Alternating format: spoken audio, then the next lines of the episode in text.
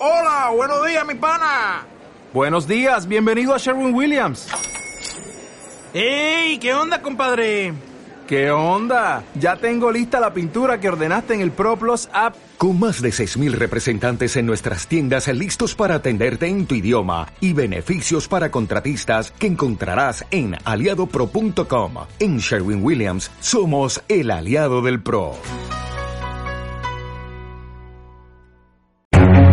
En la actualidad necesitamos respuestas claras y concretas para enfrentar a la sociedad en la que nos toca vivir.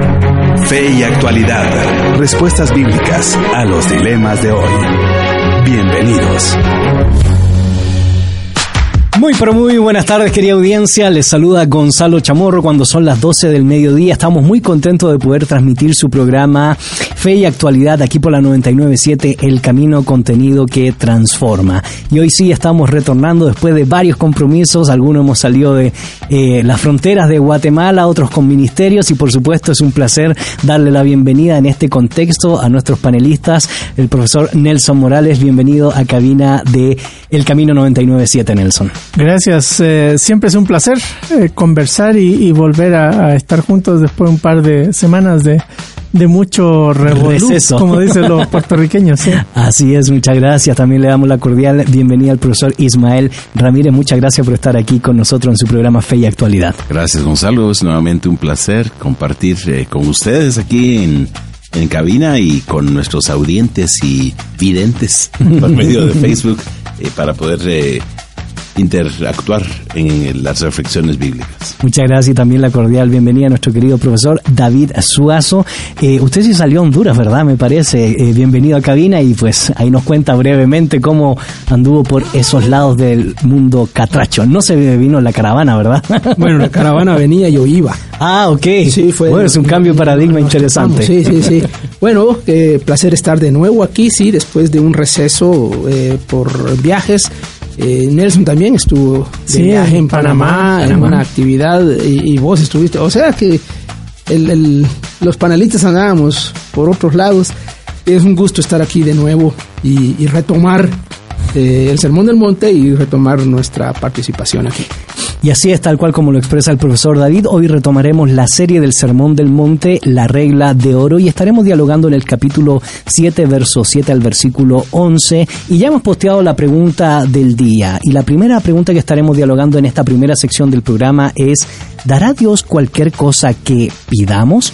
Te invitamos a que puedas interactuar con nosotros a través del WhatsApp 5895 5778, enviándonos un mensaje de texto o una nota de voz, o que puedas responder a través de la página de Facebook Fe y Actualidad FM esta pregunta y de esa manera pues a la luz de nuestras reflexiones y a la luz de sus reflexiones podamos construir conocimiento que cambie nuestra vida. Mientras te preparas te invitamos a escuchar esta alabanza que va a bendecir tu vida. El rey ya viene de más y ya retornamos aquí por la 997 El Camino Contenido que Transforma.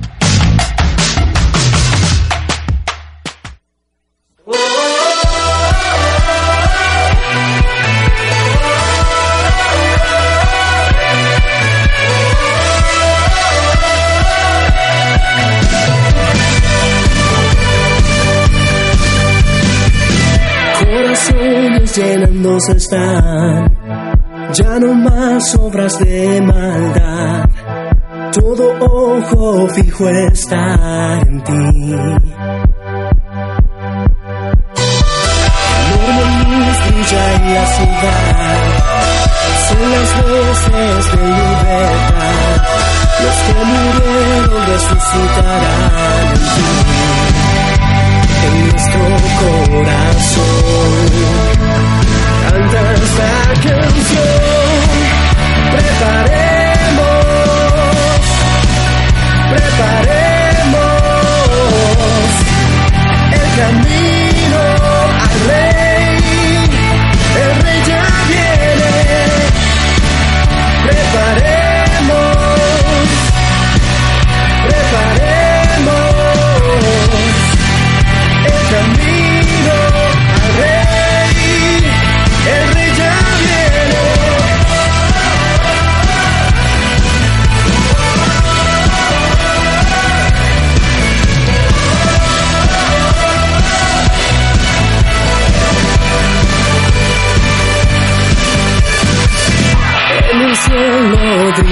gloria. Trae vida a todo lugar. Consume lo que no viene de ti. Escucha hoy este clamor. No nos detendremos jamás a saber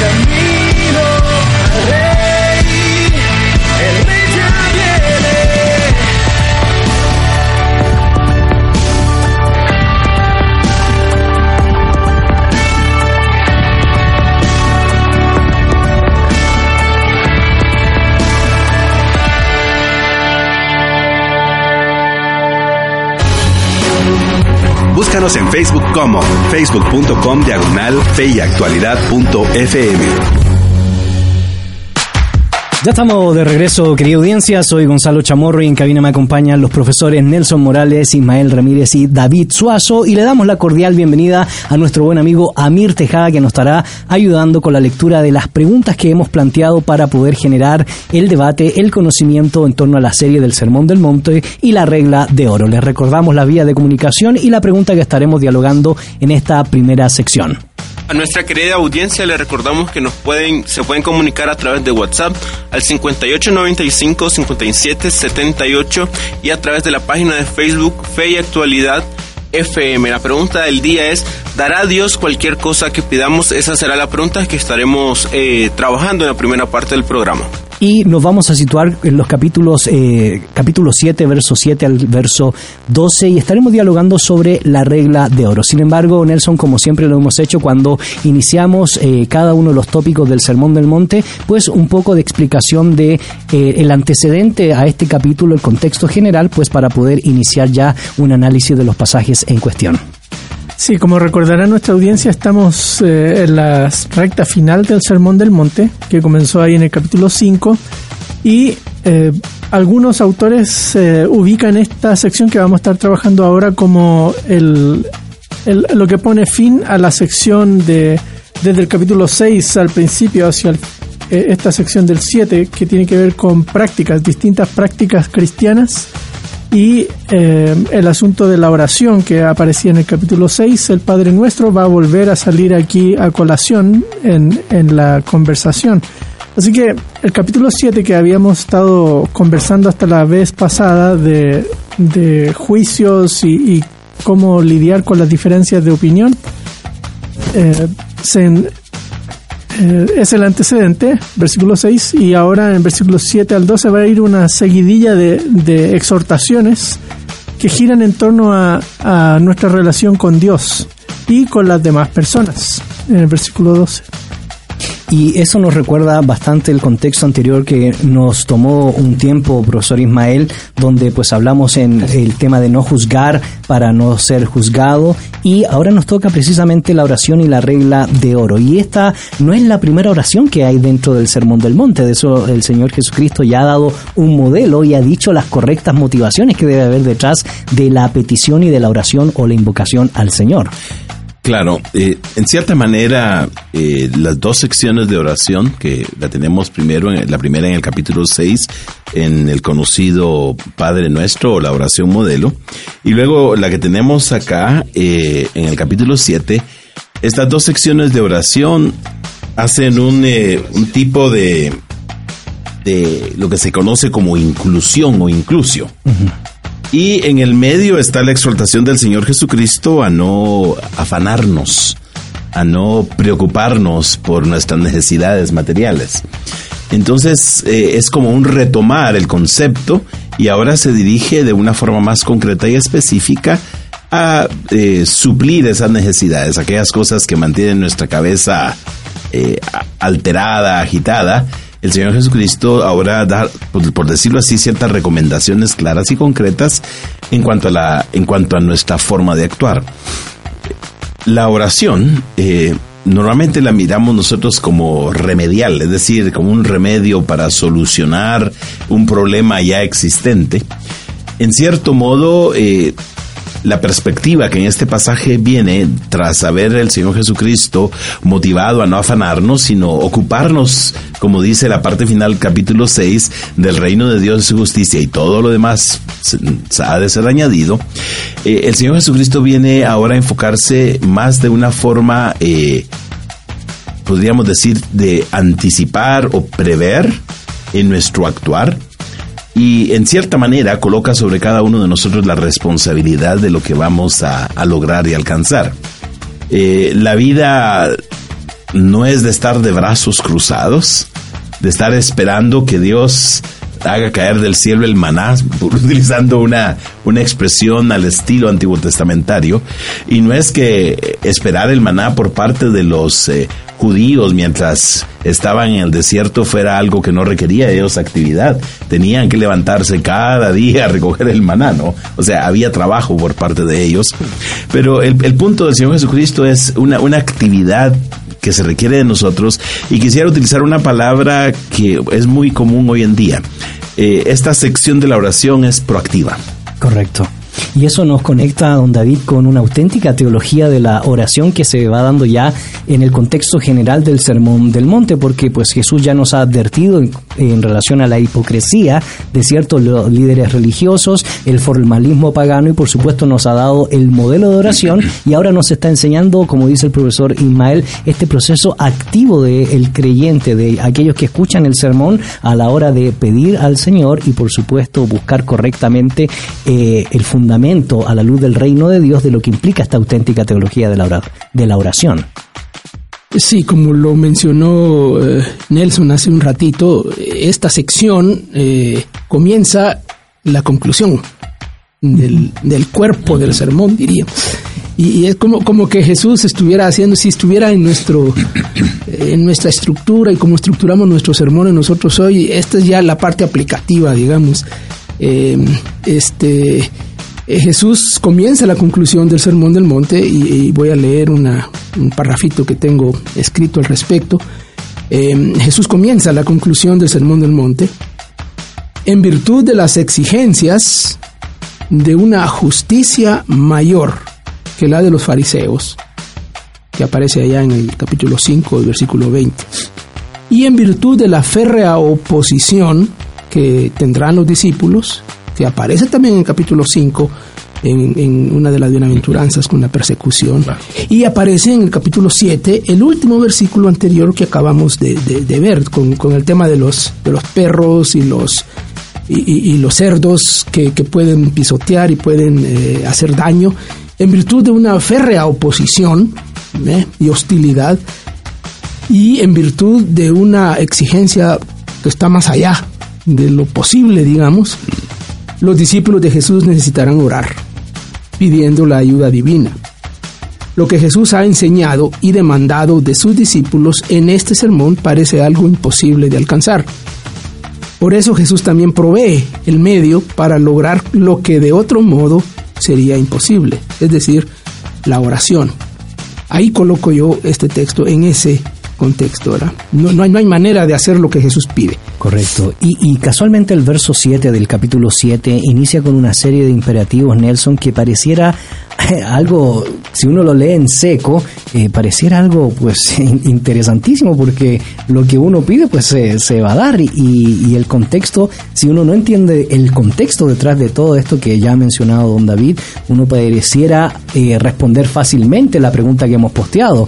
¿Dará Dios cualquier cosa que pidamos? Pues podríamos decir que sí, si lo perdimos dentro de este, dentro de este contexto. Pero antes de analizar el pasaje mismo, ¿cómo era la conmovisión en la literatura intertestamentaria o la literatura antigua respecto a las peticiones de los fieles hacia eh, Dios y la respuesta que esperaban los fieles frente a la petición, a la devoción, a la piedad y toda la construcción que se puede hacer en torno a la a teología de la oración. Uy, es, es un tema sumamente extenso, sumamente extenso. No solo en el Antiguo Testamento, eh, ahí hay bastante que explorar sobre la oración. Claro. Tenemos todo un libro sí. eh, de oraciones, ¿no? Aparte de que la oración está dispersa por todo el Antiguo Testamento. Claro. Sí, eh, y a veces eh, se entiende como el libro Lamentaciones, que, que es una eh, ex, exclamación desde el sufrimiento y, y el, el, castigo de Dios, aún descansando en su misericordia a través de esa hablarle a Dios desde el sufrimiento. Y en el mundo del, del el periodo este, como mencionabas tú, el segundo templo, hay bastantes obras que, que van a trabajar eso. Incluso hay al, algunos pequeños adendum a libros bíblicos que, que van a ir en esa misma dirección, que tienen que ver con eh, oraciones de personajes bíblicos que eh, se acercan a Dios o otros eh, libros que se llaman eh, libros eh, pseudoepigráficos que, que aparecen como escritos de un personaje antiguo testamentario pero fueron escritos en, en, esa época del siglo II, III antes de Cristo donde se presentan ellos como un modelo de oración, como los doce patriarcas. Hay varios de esos libros que, que son eh, así como yo, así hagan ustedes, y, y entre esos varias exhortaciones a orar. Correcto. Y eso nos podría llevar a pensar inicialmente de que el correcto comportamiento, la correcta piedad, la correcta devoción puede ser a la luz de este texto y a la luz de lo que nos has mencionado, eh, un símbolo importante de la respuesta divina, o no tan necesariamente eh, debería ser eso, sino más bien pues la vida podría constituirse en una espera eh, incansable hasta que Dios pues decidiera en este contexto de la literatura. ¿Hay algunos ejemplos que uh -huh. podamos mencionar? Claro, bueno, se va produciendo una tensión ahí de, de Dios como guardando silencio uh -huh. ante la petición del que sufre. Eh, en, vienen las conquistas eh, griegas en, en, toda esa región y empieza a haber sufrimiento, persecución, invasiones de nuevo, cuando muchos de ellos pensaban que ya que ahora está el templo construido, ya eh, aquí todo está bien, empiezan a experimentar todo eso y ese desconcierto es el que lo lleva a replantear qué es la oración pero paralelamente también se van dando estas otras eh, líneas de, de mágicas. Correcto. Se va desarrollando una cuestión mágica también del abracadabra, del pronunciar ciertas palabras eh, para que Dios actúe eh, acorde a la, a, a, la manipulación de la persona. Y esas cosas van a aflorar aquí en el Sermón del Monte, cuando Jesús les dice, no seáis como los, como paganos, los paganos, que repiten. Eh, eso es parte de, de, esa tensión que se está viviendo en todos esos años, que afloran aquí con Jesús y, y eso muestra que era una cuestión que permeaba el judaísmo del primer siglo. Correcto, y lo preguntaba porque obviamente una de las oraciones centrales era esa petición por el advenimiento del Mesías, la esperanza mesiánica, el supuesto silencio de Dios y las circunstancias que han mencionado que indudablemente marcaban la espiritualidad, la cosmovisión religiosa y esa espera eh, de la contestación de Dios frente a la injerencia helénica, la injerencia romana y la injerencia de diferentes sectas judías o diferentes rabinos que interpretaban precisamente la respuesta de Dios al pacto que había hecho con su pueblo. Y ya habíamos mencionado algo, profesor Ismael, sobre la teología de la oración del trasfondo del Antiguo Testamento, pero si pudiéramos hacer una síntesis, que es complicado, una síntesis sobre la teología de la oración del Antiguo Testamento que nos sirva para el contexto de análisis general del Bueno, pasaje en cuestión. Casi nada le estás Sí. es que como, como hemos estado separados varios días, hoy vamos a sintetizar todo el, el proceso. Quizá podría comenzar diciendo que el tema de la oración se basa sobre el hecho de que hay un Dios que oye. E- Ese es, ese es un tema básico y fundamental. Y creo que en términos generales eh, sería la, la forma como, como uno podría abordar el tema de la oración. Eh, particularmente. oye el clamor del pueblo, Éxodo, ¿no? Sí, claro. Eh, pero quisiera comenzar con aquel que, que dio base al nombre de un servidor, ¿verdad? Eh, el hijo de, De Abraham. de Abraham, que en cierta manera es parte de la respuesta de Dios a Abraham, aunque no es el hijo de la promesa, Ismael. Cuando está Agar eh, en el desierto, huye, eh, ella pide a Dios que le quite la vida, ¿no? Pero Dios la oye y Dios le dice, tu hijo se va a salvar y de él va a haber también una gran descendencia. Y, y el nombre que se le pone al niño es precisamente Dios oye, que es lo que significa el nombre Ismael. Y ese, ese tema lo puede ver uno el desarrollo a lo largo de toda la historia del Génesis, del Éxodo, porque Dios oye el clamor de su pueblo. De, de manera que sabemos que hay un Dios que está atento y esa es una confianza que sustenta al pueblo a lo largo de toda la historia. De suerte entonces que el libro de los Salmos, que es una compilación de oraciones, de clamores, de ruegos, es resultado de que hay un pueblo que sabe que Dios le escucha y que Dios está atento a sus necesidades y que es un Dios eh, que actúa. Eh, es un Dios, podríamos decir, que interviene. Eh, es, otro tema, cómo interviene Dios en el curso de, de, de las acciones del mundo en que vivimos, eh, si Dios eh, cambia la- las leyes de la naturaleza o simplemente Dios se ajusta al funcionamiento de las leyes para satisfacer las necesidades nuestras, eh, eso sería otro, otro asunto de, a discutir. Pero es un pueblo que sabe que Dios está ahí, que está atento, aunque también a lo largo de todo el Antiguo Testamento se deja ver que no es un escuchar así nomás, es un escuchar de un Dios a un pueblo con el que Él se ha comprometido y un pueblo que se ha comprometido con Él a, servirlo, a obedecerlo, a seguir sus leyes. Porque también está el otro punto que es, es eh, ya en un punto, diríamos nosotros, climático de la historia del pueblo de Israel justo antes de, de, de exilio de Judá, ya ha sido exiliada la nación de Israel, cuando Dios le dice específicamente a Jeremías, no me pidas por este pueblo porque no te voy a escuchar. Correcto. Y también dice en una ocasión que aunque vinieran, creo que si bien recuerdo es con Ezequiel, que vinieran Moisés y Samuel que habían intercedido, Dios no les iba a escuchar. Es decir, Dios ya no va a oír por ese pueblo ninguna oración. Y, y de alguna manera puede ver uno ese estira y encoge entre el Dios que escucha o el Dios que aparentemente ha cerrado los cielos eh, a la oración eh, en el libro de los Salmos, porque hay salmos que dicen Dios, tú me has abandonado, ¿qué es lo que ha pasado, no?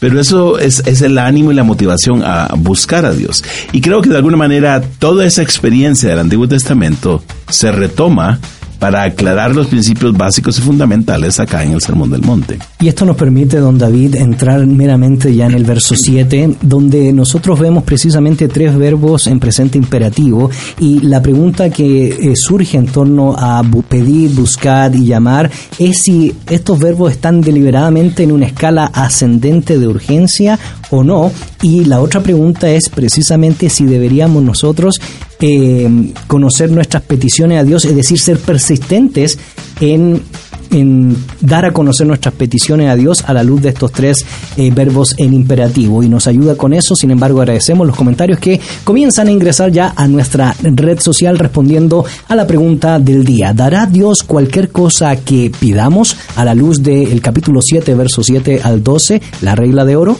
el sermón del monte? Tenemos un par de comentarios de parte de nuestra audiencia. Mario Monroy dice, saludos de parte de Amui y Mario, estamos juntos escuchándoles. Ah, muy bien, ellos están en España, ¿verdad? sí. Mario y. Bueno, un saludo para España y nuestros buenos amigos Mario y Amuy. Ambos Y- panameños, ¿no? Y Elvis Domínguez nos dice, creo que Dios nos da lo que se asemeja a su voluntad y lo que le glorifica a Él.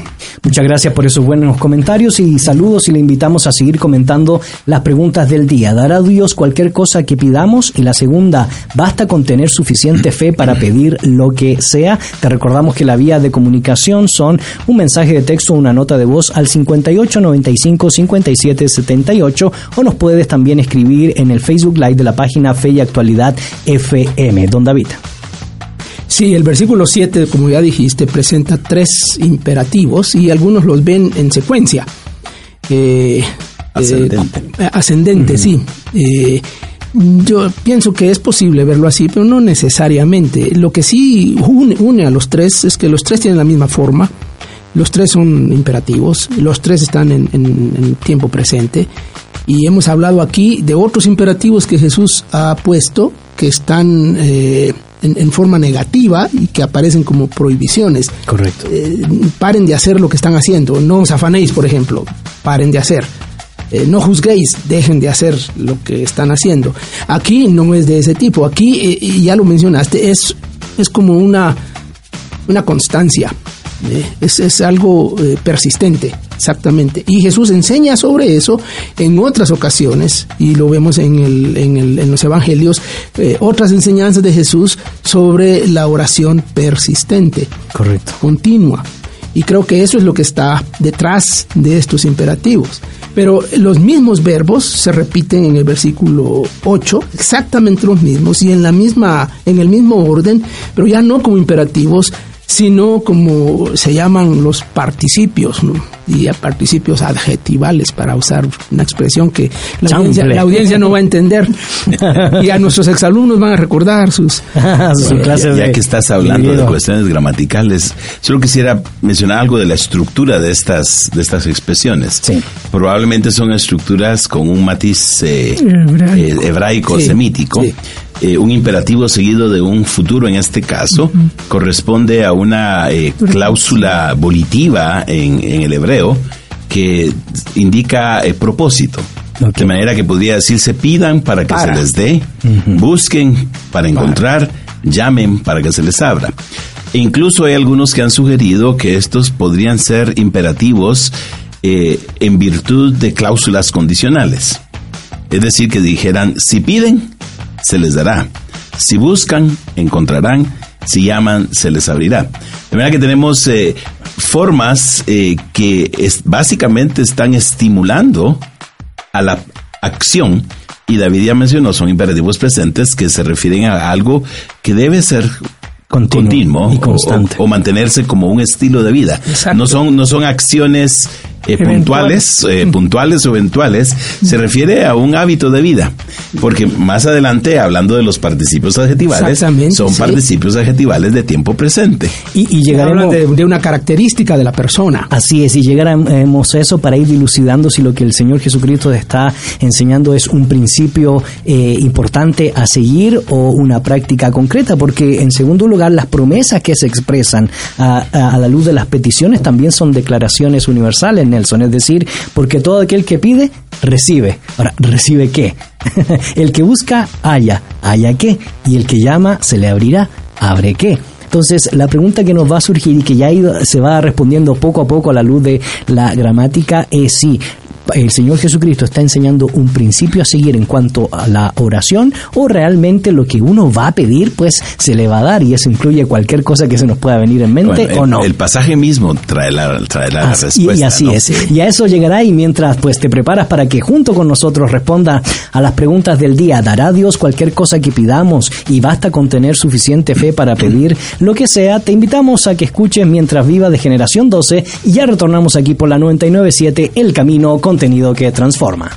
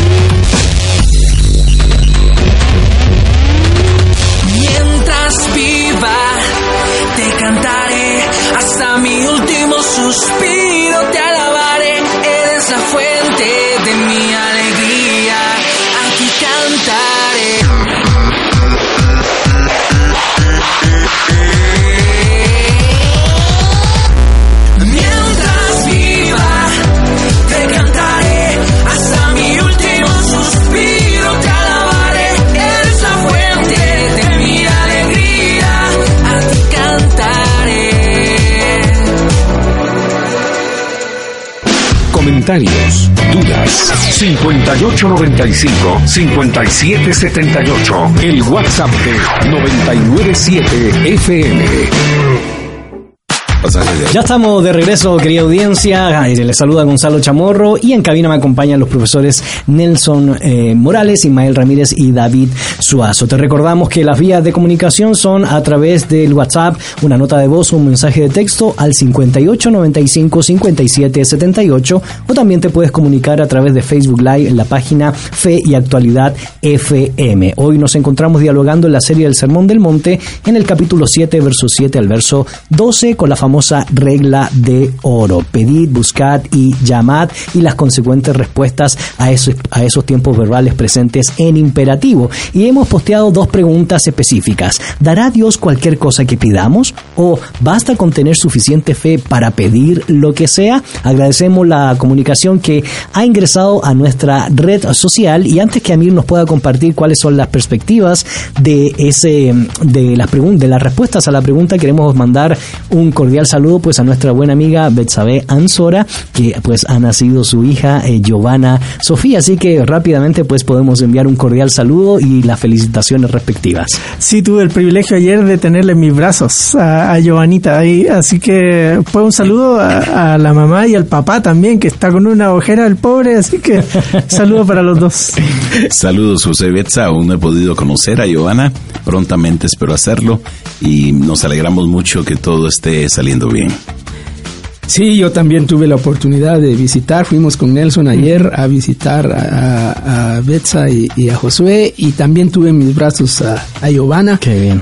Y hasta tomaron una foto, no sé si la subieron ya, pero por ahí va a aparecer. Este, felicidades, eh, Betsa, te extrañamos, pero tienes cosas más importantes que hacer ahora. Y buen reemplazo, ¿verdad? Nuestro buen amigo Amir Tejada. Yo tampoco la he podido conocer, así que, pues como siempre estoy algo ocupado, espero que cuando cumpla los 15 años me inviten y yo un regalo. No, son bromas. Felicitaciones a Josué y Betsabe, miembros de Fe y Actualidad y por supuesto colaboradores aquí en el Camino 99.7. Eh, Amir.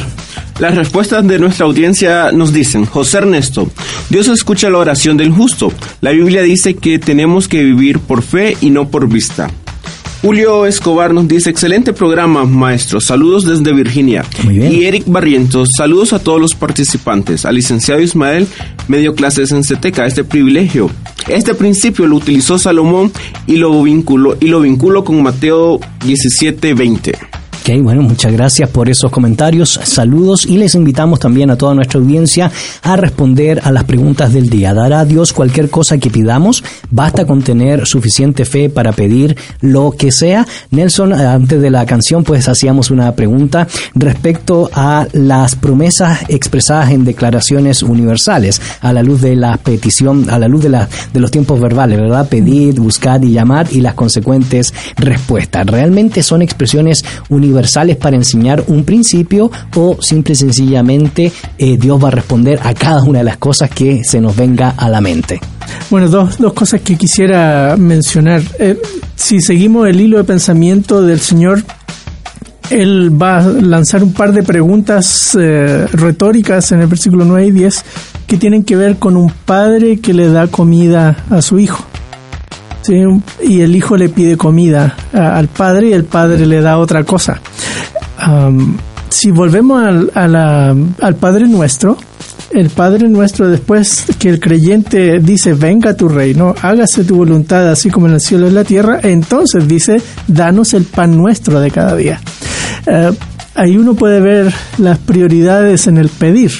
Tiene que ver con comida también, el pan nuestro.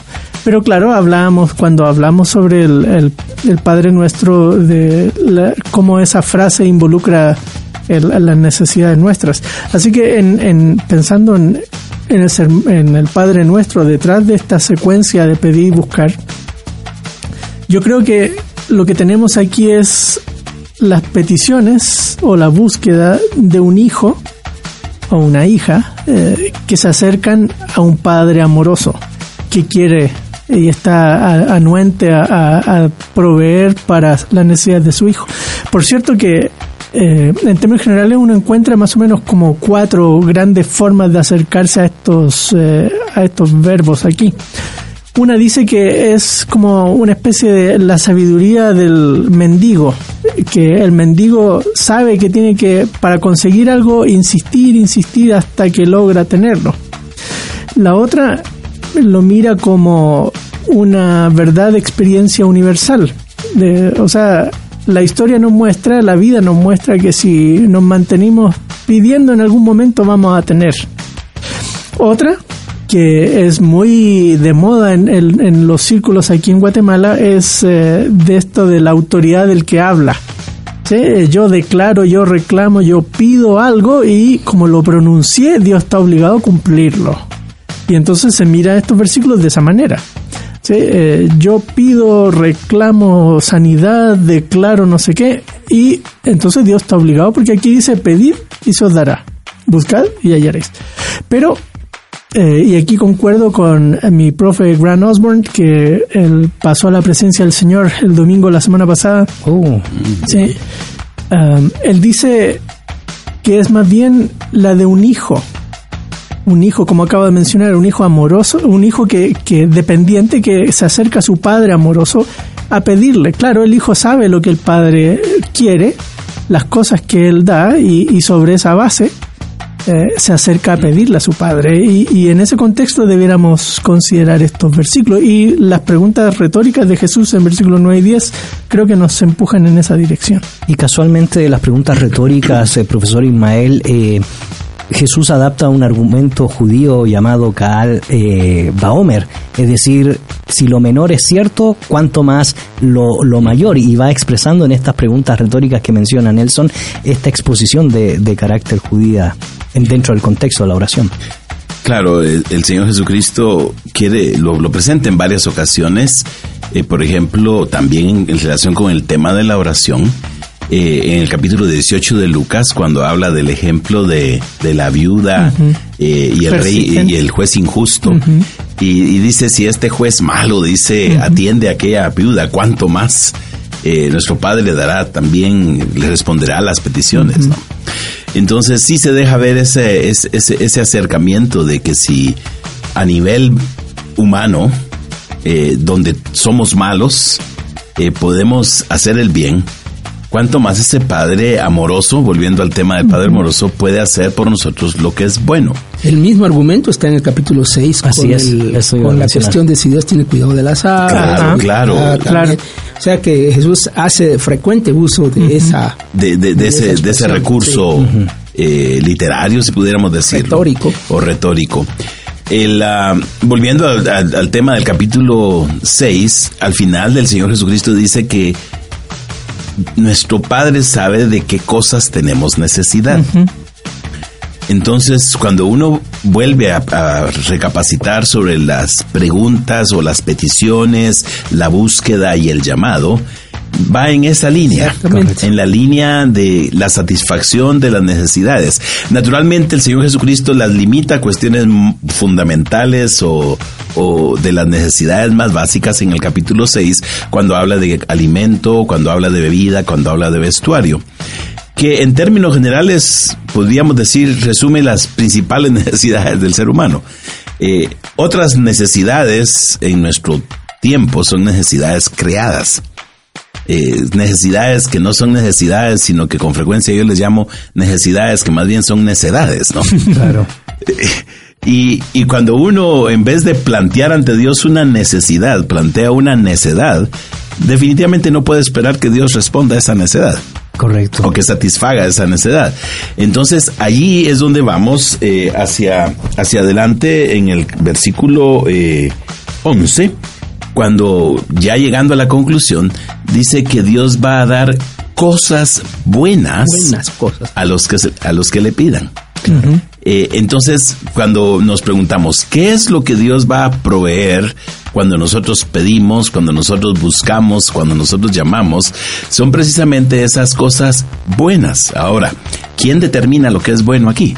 Sí, eso, eso llama mucho la atención. Y, y lo, la diferencia entre necesidad y necedad, uno podría eh, eh, decir inclusive que Dios está mencionando dos productos que son parte de la dieta común de los judíos, como es el pan y el pescado. Es decir, no se pide más que esa ostentación de algo que es común para eh, la cultura de la época. Entonces, ¿cómo nosotros podemos leer hoy en día esas expresiones? Don David, esto nos lleva a pensar indudablemente en el versículo 11 y nos llama mucho la atención que el Señor Jesucristo eh, describe a sus oyentes. Y esa descripción pues dice, pues si vosotros, siendo malos, eh, sabéis dar buenas dádivas a vuestros hijos y hace el contraste cuanto más, ¿verdad? Y eso nos llama mucho la atención, pues en este proceso ya de ir cerrando la oración del Señor Jesucristo en la regla de oro. Bueno, ya se ha comentado algo de, esto, las preguntas retóricas, eh, por ejemplo, eh, ya se sabe la respuesta. Y, eh, detrás el concepto de un padre amoroso, un padre que, que, a diferencia de los seres humanos, eh, por lo que Jesús ya ha enseñado antes en el Sermón del Monte, mm, debemos entender que lo que, que lo que pedimos está relacionado con esa enseñanza eh, y que lo que Dios dará también está relacionado con esa enseñanza.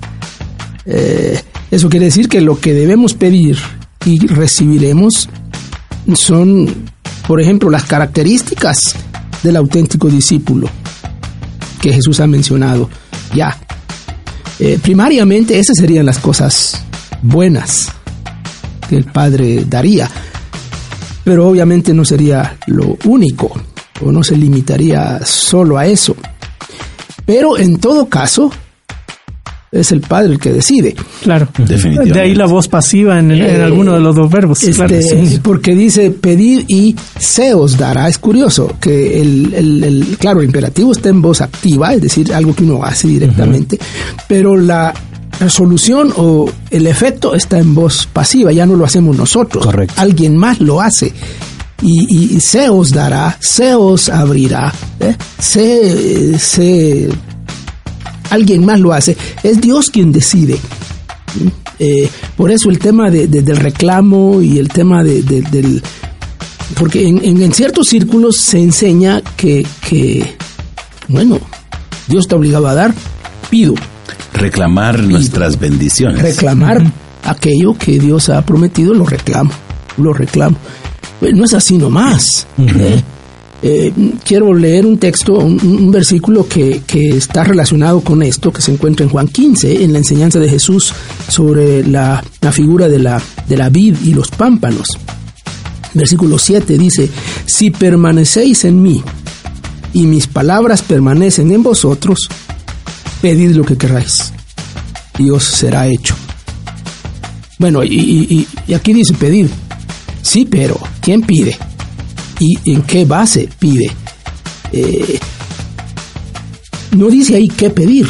Correcto. Tampoco dice qué se dará, como mencionaste hace un rato. Eh, bueno, Pero sí, las circunstancias, el ambiente, ¿no? El que permanece en mí.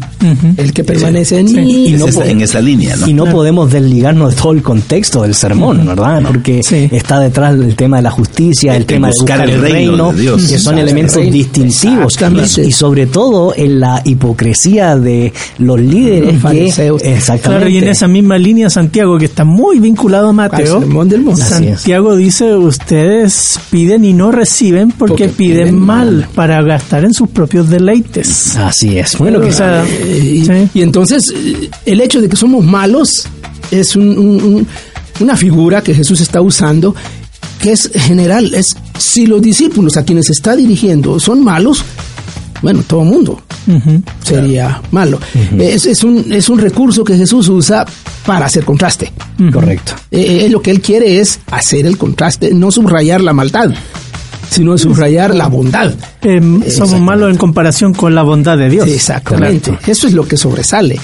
Y no deberíamos detenernos en la maldad humana, en este, por lo menos en este texto, sino en la bondad de Dios. Me hace pensar cuando el así llamado joven rico, o sea, dirige a Jesús y le dice maestro bueno. Y Jesús le dice, ¿por qué me llamas bueno?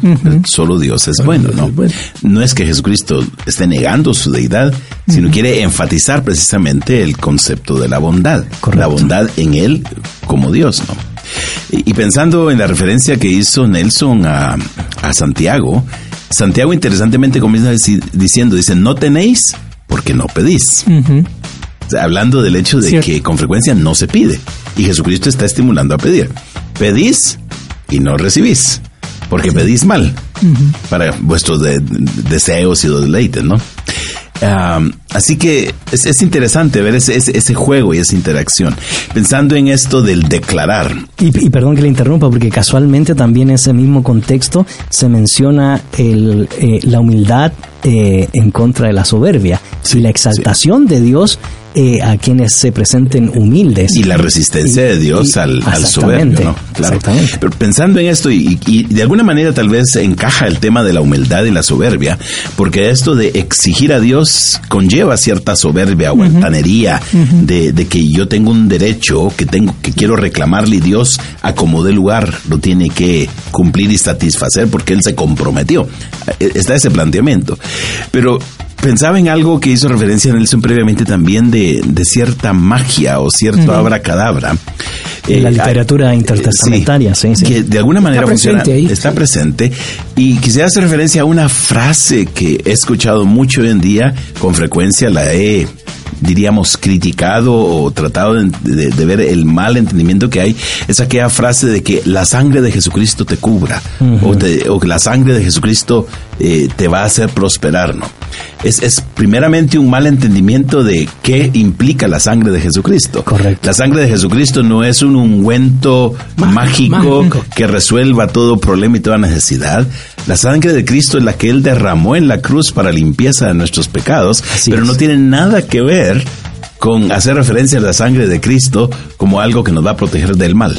Así es, y se lee como se lee en algunos países, como el Salmo 91, ¿verdad? Que se abre para que cuide la casa y no entren los ladrones y sucesivamente, como amuleto. Bueno, recordemos que Satanás mismo le hizo referencia al Salmo 91 a Jesús en una de las tentaciones, ¿no? Así y que es. Jesucristo se resistió a caer ante Así ese es. mal uso del Salmo 91 por parte de Satanás mismo. Por cierto, ya que mencionaste eso, este Satanás le dice, di que estas piedras se conviertan en pan. Y aquí está en el ejemplo la pregunta de Jesús Así al revés. Es, eh, Sí, pues, la eh, piedra se convierte en, eh, perdón, el pan se convierte en piedra. ¿sí? Este, el, el, Claro, el claro. niño le pide un pan y el papá le da una piedra. ¿sí? Y, y claro, exactamente. Y, y está, está ese contraste. Nos queda un versículo por analizar y va- eh, pues aquí podemos mencionar algunas fuentes que van a tratar este verso 12 como Tobías, Gilel y otras fuentes judías, pero lo vamos a hacer después de retornar y de escuchar las buenas noticias. Noticias positivas. En Japón, el programa televisivo Superbook está ganando cada vez más popularidad. La readaptación de la serie de los 80s narra los acontecimientos de la Biblia, tanto del Antiguo y el Nuevo Testamento. John Tan, director regional de CBN, productora de la serie, comentó, después de ver Superbook, la calidad de la animación y que las historias realmente ayudan a los niños, nos han permitido estar al aire en la televisión japonesa. La forma en que se hace la serie es muy única. La gente no conoce la historia de la Biblia y esperan escucharla cada semana. Creo que las historias nutren tanto a los padres como a los niños, aprenden juntos y las aplican a su vida cotidiana. Y en Pakistán, liberada Asia Bibi, la cristiana absuelta de la pena de muerte. Una semana después de que fuese absuelta del delito de blasfemia, por el que fue condenada a la pena de muerte, la cristiana Asia Bibi fue puesta en libertad según anunció su abogado. La mujer pasó ocho años en el recorredor de la muerte hasta la sentencia absolutoria del Tribunal Supremo del país. Asia Bibi fue liberada y trasladada a un lugar seguro según declaraciones de su esposo. Tanto ella como su familia esperan encontrar asilo político por motivos de seguridad. Y estas fueron las noticias positivas.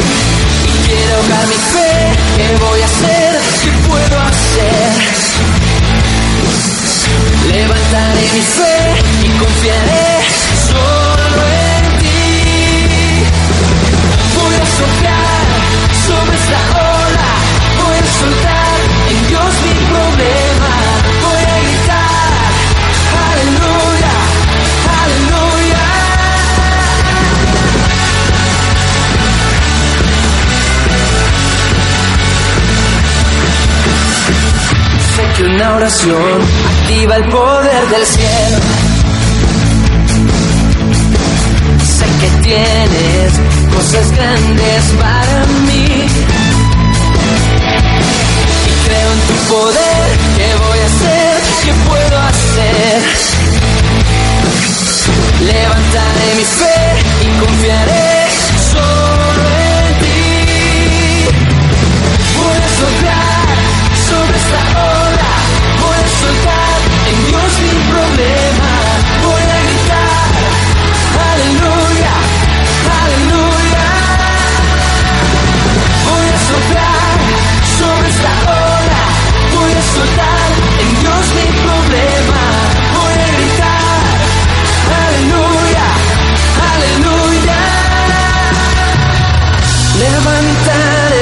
escudo de mi fe. No te soltaré, no te soltaré.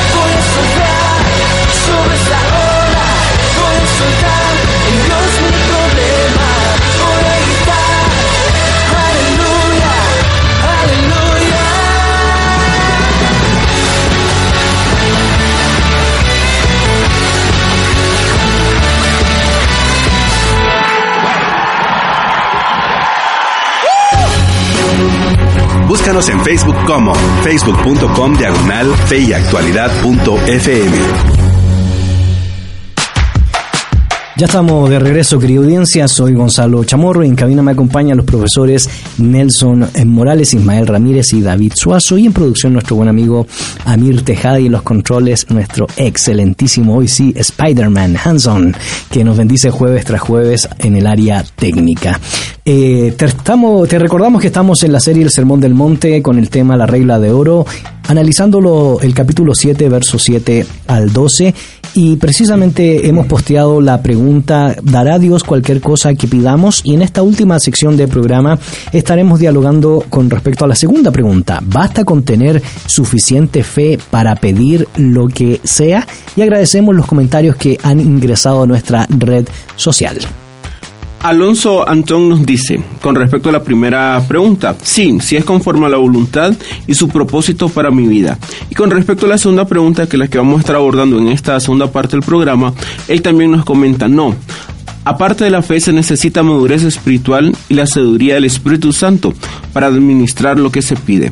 Claudia María González nos dice, si es conforme a su voluntad y sabemos pedir sí, si nos va a dar el Señor lo que pidamos. Muchas gracias por esos buenos comentarios que nos agregan valor a el programa que estamos teniendo el día de hoy. Y Nelson, pues anunciamos el verso 12 dentro del contexto de la oración. Y yo pues he mencionado en términos generales como este esta idea de que todas las cosas que queráis que los hombres hagan con vosotros así también haced vosotros con ellos porque esto es la ley y los profetas eh, lo encontramos en Tobías en Gilel y en algunas otras versiones judías. Pero qué realmente lo que quiso je- decir Jesús con esta con esta con esta oración en el verso 12 Sí, no, no solo, bueno, hay dos cosas aquí, una la, la regla de oro en sí y la razón, porque esta es, eh, es eh, aquí en el contexto del Sermón del Monte, la ley y los profetas eh, en otras eh, frases va a decir amarás al Señor tu Dios y, y a tu prójimo como a ti mismo. Es el resumen de la ley eh, y los profetas. Es sumamente eh, popular, conocidísima por todos lados, eh, no solo en el mundo judío, en, en- fuera del mundo judío también. Pero hay una pequeña diferencia importantísima. en todos lados, incluso Gilel, por ejemplo, él decía, lo que te desagrada que te hagan, no se lo hagas. ¿Eh? Pero es una forma negativa de plantearlo. Jesús lo plantea de manera positiva. Y conversábamos ayer, ayer era cierto con don David, de eso que, ah, o hoy en la mañana fue que, sí, que, el planteamiento de negativo, ese uno lo cumple con no hacerlo. Haciendo nada, cumple uno con la regla. Claro, haciendo nada uno cumple con la regla. Pero la manera en que Jesús lo plantea, que es de una manera positiva, Hay que hacer algo. hay que hacer algo, no, no, no queda de otra. Lo- Realmente no Sí. solo es algo, es mucho. Sí. Bueno, Sí. Hay que hacer mucho, sí. Correcto, correcto. Es como mencionaba yo, es, es algo proactivo, ¿no? Es decir, si uno quiere cumplir la ley y los profetas, no es de quedarse eh, evitando eh, infringir la ley, pensando en aquel pasaje que dice que el que infringe una ley ya la infringió toda, ¿no? Eh, realmente aquí eh, nos lleva al punto de que el amar al prójimo, que el Señor Jesucristo lo plantea como el segundo mandamiento más importante, y que el apóstol Pablo va a decir que toda la ley se, se, resume en, en una máxima, amarás a tu prójimo como, como a ti mismo. Eh, el amor al próximo, al, pro- al próximo, prójimo, que de hecho es lo, es lo mismo. Eso, eso sería. Eh, el, el amor al prójimo es, es proactivo. Es lo que está aquí, justamente. Es proactivo. O sea, el amor al prójimo me debe impulsar a actuar al beneficio del prójimo en vez de evitar lastimar al prójimo. Y eso, queramos o no, se vincula también con el tema de la oración. Porque el versículo 12 se une a los anteriores con un por tanto, ¿no? Correcto. De, de manera que muchas de las buenas cosas que Dios nos puede dar también van de la mano con la medida que nosotros practicamos esta regla de oro. Eh, y el apóstol Juan en, en la primera carta lo menciona de esa manera, ¿no? Que cómo es posible que nosotros digamos que amamos a Dios a quien no vemos si no amamos al prójimo a quien vemos. Correcto. Eh, de suerte entonces que dice que, que la práctica está en el hecho de que nosotros demos al otro como parte de lo que Dios nos va a dar. Y si queremos que Dios nos bendiga, debemos primeramente ver cómo Dios bendice a otros por medio de nosotros también. Y eso llama mucho la atención, don David, y esto precisamente pues nos lleva a tener la primera síntesis de qué entonces fue lo que quiso decir Jesús a sus oyentes en el sermón y para posteriormente pues poder dar más aplicaciones a nuestro contexto contemporáneo. Claro, claro, aquí está. Este, como dijimos hace un momento cuando estábamos comenzando el estudio, esta es el- la conclusión, la conclusión del cuerpo del sermón. Y esta es la conclusión de la conclusión. Correcto. Digamos así. Lo que falta es como una invitación que Jesús hace en el resto de- del, del- del sermón. Eh, y y la, la alusión directa, digamos, de ley y los profetas aquí, eh, es otra vez algo que ya se mencionó aquí. Esa es una figura. Jesús usó las mismas palabras cuando comenzó el sermón. Cuando comenzó el sermón, Jesús usó las palabras eh, la ley y los profetas. Y cuando termina el sermón, usa las mismas palabras, la ley y los profetas. Allá en el capítulo 5, versículo 23. Eh, y lo sigue usando a lo largo del sermón. Pero aquí termina. Entonces es otra vez esa figura del inclusio. Eh, eh, aquí comienza el capítulo 5, aquí termina capítulo 7. La ley y los profetas es todo lo que está en medio. Y este es como un, un resumen. Lo que Jesús está enseñando es que tenemos que hacer el bien, Correcto. tenemos que buscar el bien de los demás. Y si uno lee las cosas que aparecen en el Sermón del Monte, todas están relacionadas con eso. El tema de la venganza, el tema del adulterio, el tema de, de, de- de la oración, el tema de... Y hacer el bien dentro del marco de la justicia, Exactamente. que es lo que debemos seguir, ¿verdad? Entonces ahí termina Jesús realmente resumiendo todo y la ley y los profetas eh, está condensado eh, en una expresión que es regla de oro, no regla de plata, le llaman a las otras. Porque está en, en- incluso en las otras religiones está. Uno puede buscar en el budismo, en el hinduismo, en el eh, Confucianismo. confucianismo, en todas esas religiones, eh, este, especialmente orientales, está casi la misma expresión en la forma negativa. En todas está en forma negativa, solo esta está en forma positiva. O sea que nos está, eh, hace una, no es una pequeña diferencia, ¿no? Es una gran diferencia. Eh, Jesús nos está empujando, ¿no? Empujando a hacer el bien, a hacer la justicia. Correcto. ¿eh? Y, y cumplir el reino de Dios, ¿no? Y cambia mucho la dinámica, ¿verdad? De lo que probablemente todo judío esperaba en la vida y en torno al concepto de justicia que tenía. Eh, ojo por ojo, diente por diente. Me la haces, me la pagas. Y la dinámica cambia de eh, del mal por el bien, hacer el bien al prójimo como un distintivo de aquellos que buscan la justicia y de aquellos que buscan el reino de Dios. Queremos agradecer los comentarios que siguen entrando a nuestra red social respondiendo a la pregunta del día. ¿Basta con tener suficiente fe para pedir lo que sea a la luz de la regla de oro del Sermón del Monte del capítulo 7, versos 7 al 11? Te recordamos que la vía de comunicación son a través del mensaje de texto nota de voz al 5895 5778 o nos puedes también buscar en la página de Facebook de Fe y Actualidad FM. David Tang nos dice, Romanos nos puede ayudar. ¿Qué diremos frente a esto? Si Dios está de nuestra parte, ¿quién puede estar en contra nuestra? El que no escatimonia a su propio Hijo, sino que lo entregó por todos nosotros, ¿cómo no habrá de darnos generosamente junto con Él todas las cosas? Romanos 8, 31 y 32. Tomás Aaron Chávez dice, tomemos en cuenta la voluntad de Dios y Esperanza de Carranza dice, muy buena aclaración acerca de la regla de oro. Bueno, muchas gracias eh, por esos eh, comentarios que eh, aportan a nuestra discusión y aportan, por supuesto, al debate sobre el tema. Esto nos lleva a comenzar ya a pensar en entender el texto en nuestros días, Nelson, y buscar ciertos desafíos a la luz de la regla de oro y a la luz del marco general del, del Sermón del Monte para el peregrinar cristiano, para el discipulado y lo que significa ser un auténtico discípulo del Señor que busca el reino de Dios. Y antes de escuchar tu opinión, me llama mucho la atención la opinión que tiene Donald Carson respecto a la interpretación de el pasaje en su librito pequeño del Sermón del Monte, comentario del capítulo 5 al 7. Él dice, es absurdo suponer que la promesa pedid y se os dará es una garantía absoluta a la cual no se ha atado ninguna condición, que es lo que hemos dialogado a lo largo de todo el programa.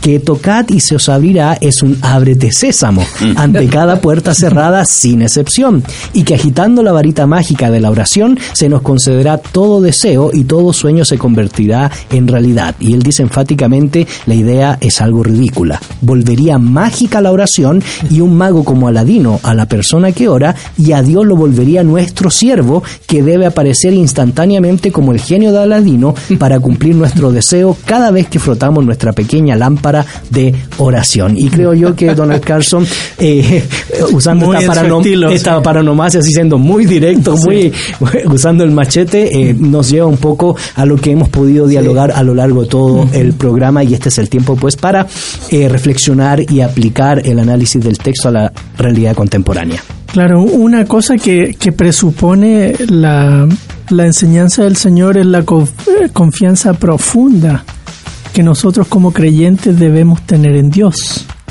Eh, tal es, debe ser nuestra confianza que podemos pedir, que podemos eh, decirle, mira Señor, nuestra aflicción, nuestra necesidad, eh, ten a bien darnos esto. Sí, es, es esa confianza, no es del, del hijo que tiene un padre eh, aleatorio ahí que, que no sabe caprichoso. caprichoso que, que no sabe si está de buenas o no si a ver no mejor no le pido ahora porque anda de mal humor me va a decir que no claro Dios no es así eh, y, y en ese Y sentido sin embargo se ha visto así en la historia. Sí. Uno piensa en la Edad Media y bueno, hay Claro, varios claro. ejemplos. Sí, eh, y bueno, cada vez que hay algún desastre natural, surge de nuevo esa imagen del Dios caprichoso. Porque recuerdo eh, en una ocasión en, en un accidente eh, de vehículo, la persona decía, oh, de plano, este, tuve este accidente porque no hice tal cosa. Y Dios entonces me castigó por no haber hecho eso. Eh, ese tipo de, y, bueno, eso es posible, o sea, es, es posible que Dios haga eso, pero cada vez que pase algo trágico, eh, pienso de esa manera, entonces una imagen de un Dios vengativo que no, no se condice Es la idea que está. Dios está con su agenda diciendo, ok, hoy voy a castigar a este y a este otro, y, este, y no es tan así. O sea, Dios disciplina por medio de los órdenes naturales para que sus hijos se vuelvan a Él. Pero tampoco es que podemos caer en ese extremo de que Dios está velando por, por eso con una, una agenda, ¿verdad? Con nombre y apellido. Sí, entonces en el contexto del capítulo 6 del Padre amoroso que sabe lo que necesitamos, eh, debemos sentir la confianza al orar de poder eh, acercarnos al Señor y decir, Señor, eh, mira esta situación, eh, acoge nuestra petición. Claro, no solo de pan y pescado, también debiéramos pensar en, en cada circunstancia de nuestra vida, donde necesitamos sentir la, la mano del Señor que nos guía, eh, de que buscamos eh, que el Señor nos provea para cosas que van más allá de nuestras fuerzas, un- qué sé yo, una persona con una enfermedad catastrófica que la única manera de, de- encontrar ayuda es con medicina que se escapa de todo presupuesto y, y, qué sé yo, no sé, se pueden pensar muchos escenarios donde nosotros podemos pensar, bueno, esto no es un lujo, no es algo extra que, como dicen los eslogan, um, te lo mereces. ¿sí? No, no, son necesidades reales, genuinas, y acercarnos a Dios con la confianza, sabiendo que Dios eh, nos va a responder. Claro, las cosas buenas que Él considera que son las cosas buenas, no necesariamente las que yo pienso que son las cosas buenas. Correcto. Eh, queremos agradecer los comentarios que siguen entrando a nuestra red social respondiendo a la pregunta del día. ¿Basta con tener suficiente fe para pedir lo que sea? Con respecto a esta pregunta, Fernando dice, no hace falta solo tener fe, tenemos que actuar, es decir, que nuestras convicciones tienen que ir acompañadas de nuestras acciones. Así también la fe, si no tiene obras, es muerta en sí misma. Y recuerda Santiago 2.17. Muchas gracias por ese recordatorio que sin duda alguna pues va dentro de la temática que hemos venido planteando. Eh, se trata de buscar la justicia, de hacer la voluntad de Dios y para hacer la voluntad de Dios hay que entender el marco general del mensaje del sermón del monte para entender cuál es nuestro compromiso frente al Creador y también cómo el Creador se manifiesta hacia su criatura. Y eso es interesante porque cuando uno, uno recuerda la oración modelo, eh, no parte precisamente pidiendo por el alimento, parte por exaltar el nombre de Dios, santificarlo y reconocer que Él está entronizado en los cielos gobernando y dirigiendo el orden creado. Y que se haga la voluntad de Dios. Así es. Y ese es un asunto bien interesante porque cuando se ora, mucha gente dice es que tal vez no es la voluntad de Dios y por eso Dios no me lo dio. La pregunta es, ¿cómo podemos saber qué es la voluntad de Dios en nuestras vidas? Para algunos, Dios como que si ya tuviera un esquema específico de cómo va a ser la vida de cada uno, por ejemplo, se dice es que esta es la mujer que Dios tiene para, para su vida o al hombre que Dios tiene para su vida, usted solo lo que tiene que hacer es encontrar a quien Dios ya, ya predestinó para usted. Y se cree precisamente que, que, que nuestra vida, eh, aún la, la, carrera de vida que vamos a hacer, eh, el lugar donde vamos a vivir, Dios lo tiene predestinado. Y si nosotros no hacemos la voluntad de Dios o estamos en un camino que no sea la voluntad de Dios, entonces Dios no nos va a prosperar, Dios no, no nos va a bendecir. Eh, hay dos, realmente dos líneas o dos escuelas en cuanto a la búsqueda de la voluntad de Dios. Una es encontrar lo que Dios ya determinó. La otra es que realmente la voluntad de Dios para nuestra vida no está definida. Claro. específicamente, sino que la voluntad de Dios en términos generales es, es así, general. Da más, principios. Más de todo principios. Y cada uno, uno en el proceso, en la búsqueda, se dice buscaderéis, va encontrando lo que Dios eh, va permitiendo que, que, funcione, que prospere, siempre y cuando no vaya en contra de los principios claros establecidos. Hay un poquito más de, de opciones abiertas en relación con nuestra vida. Y, y, en ese sentido es que nosotros debemos eh, pedir y buscar eh, sabiendo que nosotros conocemos y entendemos los principios generales, la justicia de Dios, la justicia del reino, el principio que se establece aquí de buscar el bien para los demás, eh, si es lo que nosotros queremos. Entonces, en esa línea podemos ir nosotros pidiendo, pero se requiere de nosotros esfuerzo, trabajo, eh, participación y tener en cierta manera ingenio, eh, diligencia, motivo. Es decir, la vida en cierta manera no es del que se queda rezagado esperando, sino del que se abre brecha, el que va a la, vanguardia, sabiendo que hay un Dios que está ahí, que no, no, me va a, a cumplir todos mis deseos, pero si hay algo que encaja de acuerdo a su voluntad, Dios lo va, lo va a hacer y mantenerse en ese contacto, en esa oración abierta con Dios, sabiendo que tenemos un camino abierto ante Dios, que es lo que el Señor Jesucristo dijo, no tener el miedo del Dios castigador o el Dios eh, eh, que está con el látigo tirando los golpes, porque al, al final de cuentas, yo no creo que las circunstancias de nuestra vida sean o castigo o no de Dios, porque al final de cuentas el castigo ya lo llevó Cristo en la cruz del Calvario. Correcto. Eh, lo que Dios permite como parte de la disciplina es que suframos las consecuencias de, de nuestras acciones y, eso es parte del juego de funcionamiento. Más bien esto nos lleva a pensar el sentido de responsabilidad que tenemos como seres creados. Definitivamente. Y, la teología de la imagen de Dios nos recuerda que somos seres creados para pensar, para discernir, para crear, para producir, en medio de esa libertad responsable que el Señor nos da para seguirle a Él sus pensamientos, sus estatutos, sus mandatos y por supuesto también para ser responsable ante... Responsable y dependiente de Dios. Exactamente. La oración definitivamente nos hace depender de un Dios que está velando por nosotros. Claro, eso va a ser resaltado más en los siguientes versículos, de la puerta, del camino, donde uno es el que tiene que ir tomando la decisión por cuál puerta va a entrar, por cuál camino va a caminar. Correcto. Don David. Eh, bueno, el tema de la voluntad de Dios, eh, varios de nuestros oyentes eh, han mencionado el tema de Dios responde si uno está en la voluntad de Dios y Ismael lo mencionó ahí. A veces nos hacemos bolas con eso, digo yo, y, lo mistificamos eh, tal vez demasiado. la voluntad de Dios, bueno, por lo menos a mí me parece muy clara en el Sermón del Monte. Ahí, ahí el Señor Jesús nos está diciendo qué espera que hagamos, qué espera que, pensemos, qué espera. Buscar el reino de Dios y su justicia, esa es la voluntad de Dios. y, si estamos en la voluntad de Dios haciendo eso, bueno, oremos pues y, pidamos. Y, eh, pero quiero agregar un asunto que, yo lo veo un peligro realmente, eh, pensando en la regla de oro.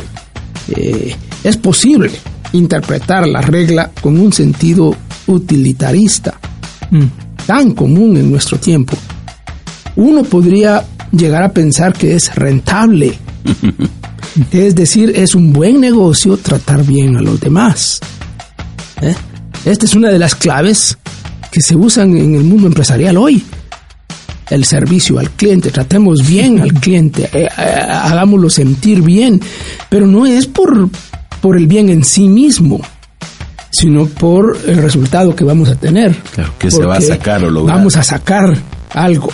Eh, eh, esto, bueno, está bien, no, no, digo que está mal ese asunto, eh, pero uno duda si la razón es un motivo muy, muy honesto.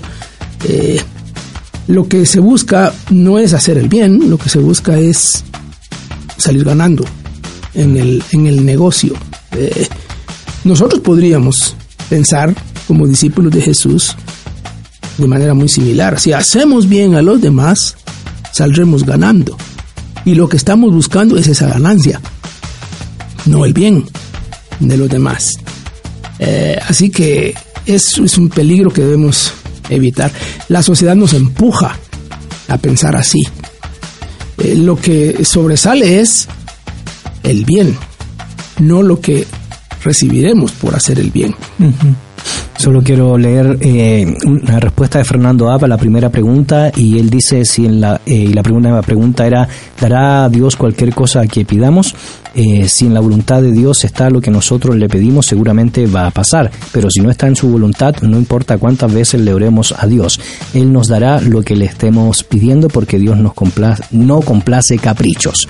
Y esta es la confianza que tenemos en Él, que si pedimos alguna cosa conforme a su voluntad, Él nos oye, citando 1 de Juan 5.14. Y yo creo que Nelson ese es el espíritu que queremos transmitir respecto a la oración y al contexto general del sermón del monte. Y en estos minutos que nos van quedando, yo creo que es un buen espacio para ir, eh, para ir desafiando a nuestra audiencia, para ir desafiando al liderazgo de la iglesia, para ir desafiando a los fieles que también son tan responsables como el liderazgo de la iglesia de poder entender ¿Qué significa ser un auténtico discípulo del Señor? ¿Qué significa tener una correcta teología de la oración, de la oración? ¿Y qué significa la luz del discipulado, la oración? Eh, por supuesto, una correcta vida de adoración. Sí, has mencionado temas clave aquí y la respuesta de Fernando Ab también es muy certera en, en, este asunto. Ah, pensaba en otro texto que se me viene ahora, el de 1 Pedro, que el trato de los esposos mm. eh, áspero a las esposas eh, es bloqueo. Bloqueo de la oración. O sea, la oración eh, es muy tiene muchas aristas la teología de la oración y Dios quiere nuestra que nosotros nos acerquemos con confianza y aquí viene bien el vinculado los dos asuntos, ¿cierto? Eh, lo que queráis que os hagan, hacedlo. Eh, porque está vinculado también a la oración. Eh, Dios espera que nosotros hagamos eso ahora pensando en, la vida de iglesia, pero no solo en, en, la vida del culto de, donde oramos ahí, sino en la vida cotidiana, en, en el trabajo, en la familia, en la sociedad. podemos pensar de repente que oramos al Señor por la empresa en la que estamos trabajando. Oramos al Señor por un proyecto que vamos a, lanzar como empresa. O este, tenemos una tiendita y, queremos que el Señor nos bendiga en, las ventas de la tienda. Qué sé yo, no sé. Tanta cosa diaria que podemos mirar que esto mismo aplica en esos contextos. Eh, no es solo por la enfermedad del pariente o por eh, que el Señor bendiga la, alabanza, que bendiga la ofrenda, eh, cosas típicas asociadas al culto, eh, también en la vida cotidiana. Dios está interesado, muy cercano y es un Padre amoroso. Y es en esas cosas cotidianas de la vida que también nosotros podemos acercarnos con confianza con Él, diciendo, Padre nuestro que estás en los cielos, santificado sea tu nombre, ¿cierto? Y también danos el pan nuestro de cada día desafíos finales, profesor Ismael? Una palabra que podría describir al cristiano es ser benefactores. Benefactores en un concepto amplio, ¿no? Eh, no, no únicamente en el concepto restringido que a veces lo vemos como una persona eh, que de una forma muy peculiar eh, manifiesta el bien a alguien que se encuentra en una condición... Un filántropo. Eh, un filántropo, no. No, benefactor en el sentido amplio. o como lo dicen también el, apóstol Pablo, que Dios está buscando un pueblo celoso de buenas obras. Entonces, lo que debe caracterizarnos a nosotros como cristianos en términos generales es que somos hechores de buenas obras. Y creo que ese es un asunto que hemos descuidado mucho desde el ala evangélica del, cristianismo. Nos hemos tanto, enfocado tanto en que no necesitamos de buenas obras para ser salvos, que simplemente le dimos un golpe a las buenas obras y las hicimos a un lado y nos convertimos en hipócritas religiosos al estilo de los fariseos. Tal vez resulta del sermón del monte. Del sermón del monte. Tal vez resulta un tanto eh, duro decirlo de esa manera, pero nos hemos olvidado que el Señor espera que seamos benefactores. Que, que, nos extendamos hacia los demás y que de la misma forma como nuestro Padre Celestial, de quien tenemos que ser semejantes a Él. Bueno, al final del capítulo 5 se ha dicho que así como nuestro Padre Celestial es misericordioso, nosotros tenemos que ser misericordiosos y si nuestro Padre Celestial está dispuesto a suplir las necesidades que nosotros tenemos, de esa misma forma nosotros tenemos que tener una, una mente abierta a estar atentos a las necesidades de los, de los demás. Y si nosotros queremos que Dios supla lo nuestro, aunque podemos caer en cierto utilitarismo, como David lo menciona, no está del todo fuera de ese, ese aspecto, pero no es el motivador principal.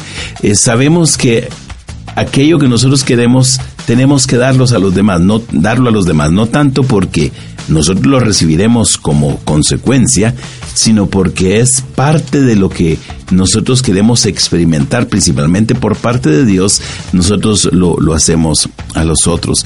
Esa actitud de, de, de, beneficencia, si quisiéramos decirlo, de ser eh, benefactores, debe caracterizar al cristiano que deja a un lado el egoísmo y se convierte en un altruista. Correcto. Eh, deja a un lado el yo eh, y que al estilo del Señor Jesucristo está dispuesto a dar su vida por sus amigos, que eso es lo que el Señor Jesucristo dice, nadie tiene mayor amor que este, que uno dé su vida por sus amigos.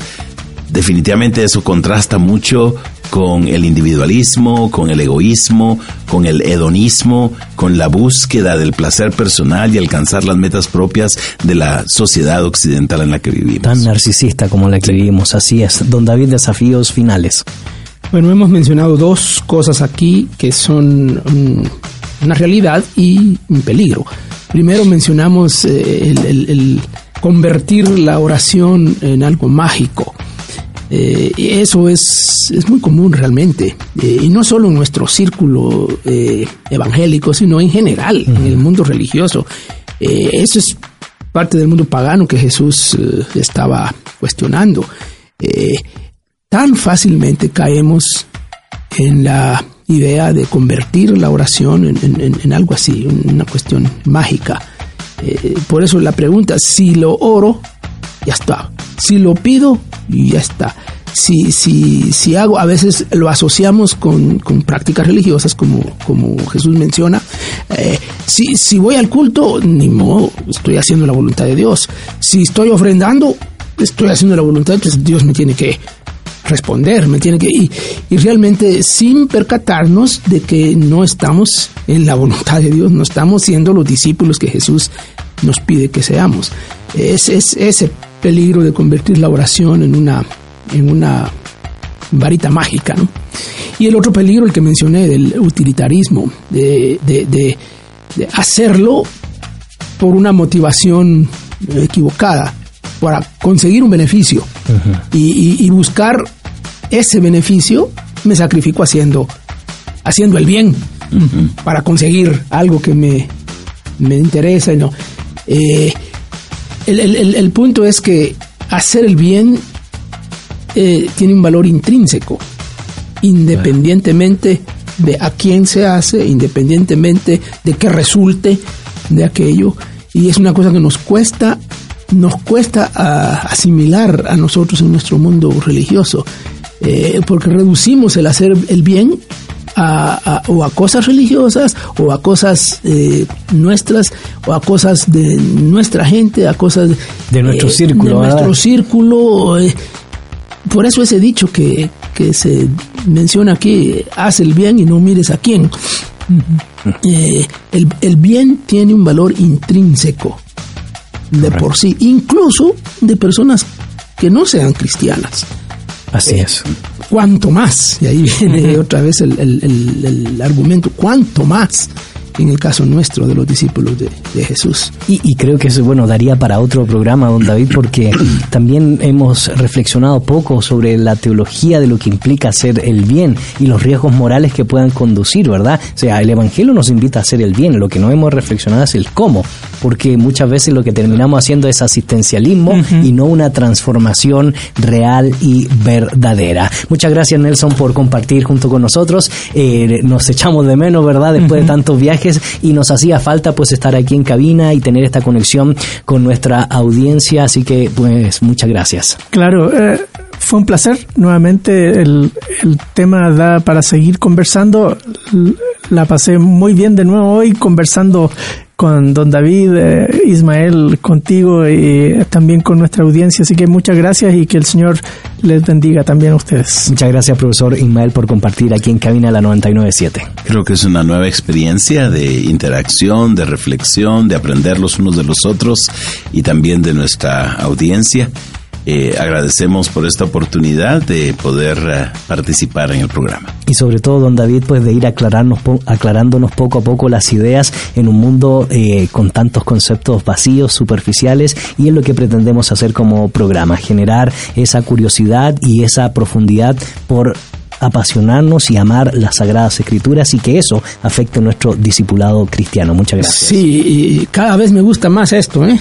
No sé a ustedes, pero a mí cada vez me gusta más. Eh, este, es, es, es una experiencia eh, realmente enriquecedora.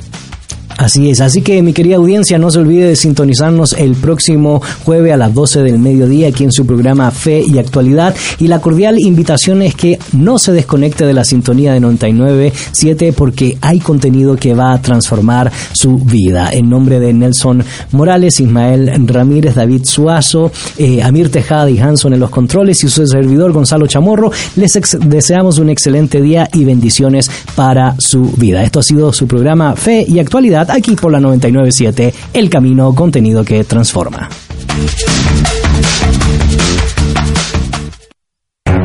En la actualidad necesitamos respuestas claras y concretas para enfrentar a la sociedad en la que nos toca vivir. Fe y actualidad. Respuestas bíblicas a los dilemas de hoy. Hasta la próxima emisión. Esta es una producción de iRadios Guatemala Centroamérica.